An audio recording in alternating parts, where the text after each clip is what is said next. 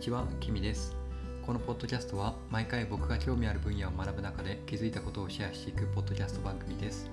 事前に皆さんとシェアしたいテーマだけ決めて、あとはぶつけて話をしています。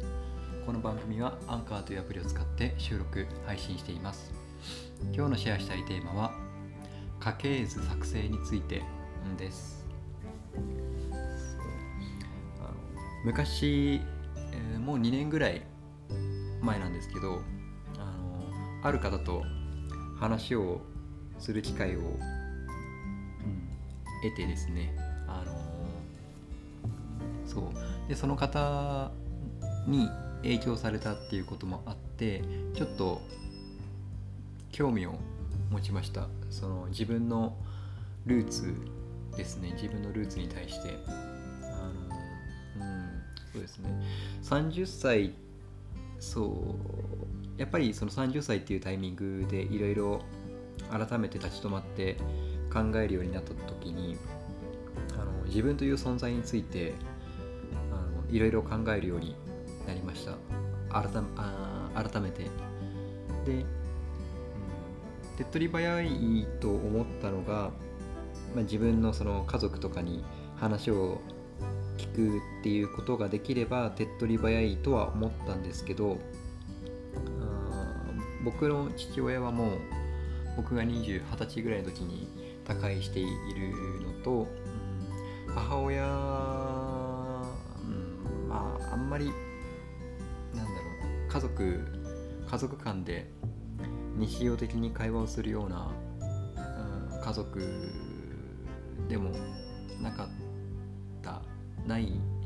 のでなかなかそういう話が、うん自分のこのルーツとか家庭とかそういうことを話をできる環境っていうのもなかったので、そうですね。で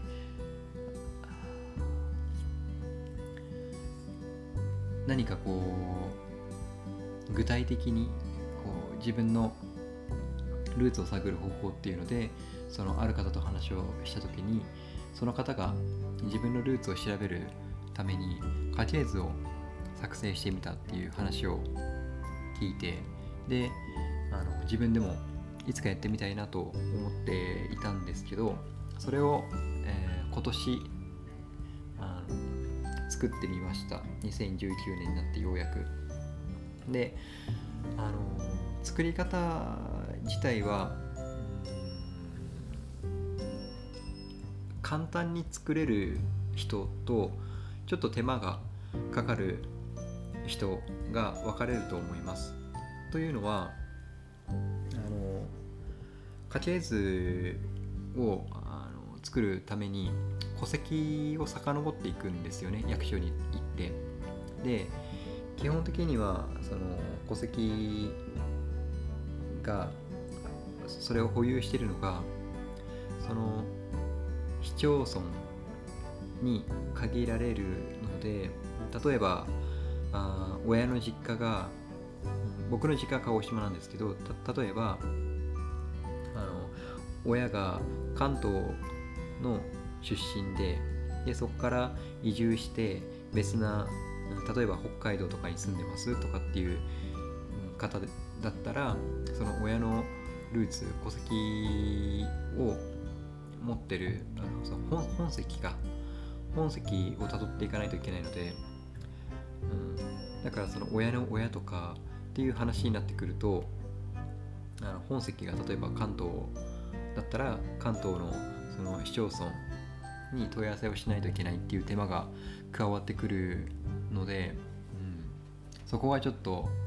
ひと手間かかる形にはなります。で幸いにあの僕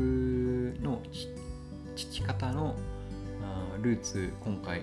遡っていけるところまで遡ったんですけどあの全員鹿児島の役所で遡ることができたのでで遡ることができたのが僕のひいひいじいちゃんまで遡ることができました。なのでこう僕の家庭に関してはその父方の家庭に関してはひいひいじいちゃんまでもずっと鹿児島で、えー、鹿児島にルーツがあるっていうことが分かりました。多分父親のあそう今回遡ったのは父親のその、うん、父親。だから祖父のルーツ祖父からまた遡ってっていうことで繰り返し言ったんですけど例えば父親の母親とか、私、まあ、僕の母親の父親で母親の母親とかっていうルーツの遡り方もできるとは思うんですけどじゃあ今回は、うん、父親の父親祖父祖父を元にずっと遡って見てみましたそう。で結構戸籍とかその家系図作ってみてか改めて分かったのが祖父があの11人兄弟じゃ12人兄弟の11番目なんですよね。そう。だから僕の祖父とその祖父の兄弟の中の一番お兄ちゃんっていうのがここで23歳ぐらい年が離れてるとかそう。やっぱり戦前そう僕の祖父はもう明治生まれの人間なので戦前ですね。明明治。このそその頃の子供の数っていうのが、この12人も産む、うん、12人兄弟っていうのが一般的なのかどうかわからないですけど、うん、すごい数だなっていうのも改めて思いました。でそう祖父の、父親僕からするとひいじいちゃんは元号で言うと慶応元年。西暦で言うと1865年生まれらしいです。戸籍上は。でその曽曽祖父ひいじいちゃんの父親まで遡ることができてでここは残念ながらうんその役所にある資料を見せてもらったんですけどもう当然手書きの資料で残念ながら生年月日はまでは分からなかったんですけどもあの曽祖父が1865年生まれっていうことはまあ単純に二十歳で生まれた子供だとしても